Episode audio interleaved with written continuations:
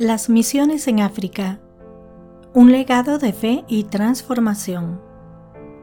Seguimos con el continente africano, donde la vida pulsa con una energía intensa y un rico mosaico cultural. La Iglesia Católica ha dejado una huella indeleble. Las misiones católicas en África no solo han sido testigos, sino también protagonistas de un crecimiento espiritual sin precedentes, marcando una era de renovación y esperanza. Desde el siglo XX, las misiones han sido el vehículo a través del cual la Iglesia ha llegado a los rincones más remotos de África. De un millón de católicos a principios de siglo, la cifra ha ascendido a 123 millones, de una población total de 750 millones.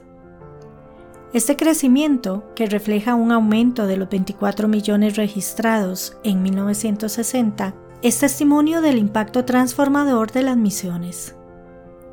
Los líderes de la Iglesia en África también han crecido en número y en influencia. Los cardenales han aumentado de 1 a 14, los obispos nativos de 40 a 405 y los sacerdotes de 2.000 a 15.535 desde 1960. Pero, ¿qué significa realmente este crecimiento? Va más allá de las cifras.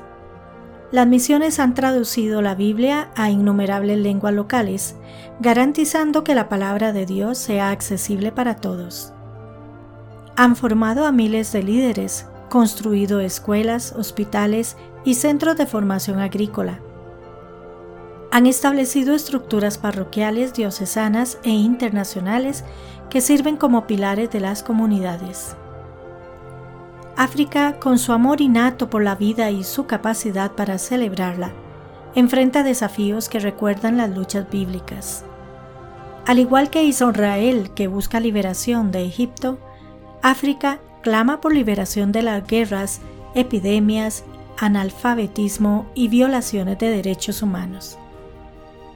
En medio de esta oscuridad, al igual que el ciego Bartimeo, África busca la luz y la guía de Jesús. A este llamado han respondido las misiones, siendo portadoras del mensaje sinodal. Cristo, nuestra esperanza, está vivo y nosotros viviremos.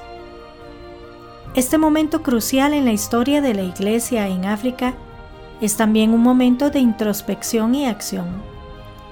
Las misiones enfrentan desafíos que determinan la autenticidad de su seguimiento evangélico y servicio. Primero, el imperativo de proclamar la palabra con vigor y pasión. Segundo, la misión de unir a los fieles como una familia de Dios. Tercero, la tarea de la inculturación, asegurando que la Iglesia sea verdaderamente una familia de Dios en África. Y finalmente, el llamado a servir al pueblo africano en todas sus necesidades y aspiraciones. El futuro de África y de la Iglesia en el continente está intrínsecamente ligado al apoyo continuo a las misiones. África, con su rica herencia y potencial, puede convertirse en la nueva patria de Cristo, un lugar donde la fe florece en medio de las dificultades para ello, las misiones necesitan no solo nuestras oraciones, sino también nuestro apoyo económico. En conclusión, las misiones católicas en África son un testimonio viviente del poder transformador de la fe. Han sido y continúan siendo agentes de cambio, llevando esperanza, educación y sanación a millones. Un continente que ha enfrentado y sigue enfrentando desafíos monumentales, las misiones son un recordatorio de que con fe y acción es posible un futuro más brillante y esperanzador. Como comunidad global, es nuestro deber y privilegio apoyar este legado de fe y transformación. Con esto damos por concluido nuestro recorrido de hoy por la historia del continente africano. Pero les invito a sintonizarnos mañana donde hablaremos de un misionero que marcó una diferencia significativa en ese continente, Daniel Comboni. Les esperamos para continuar juntos este viaje de descubrimiento y fe. Hasta mañana.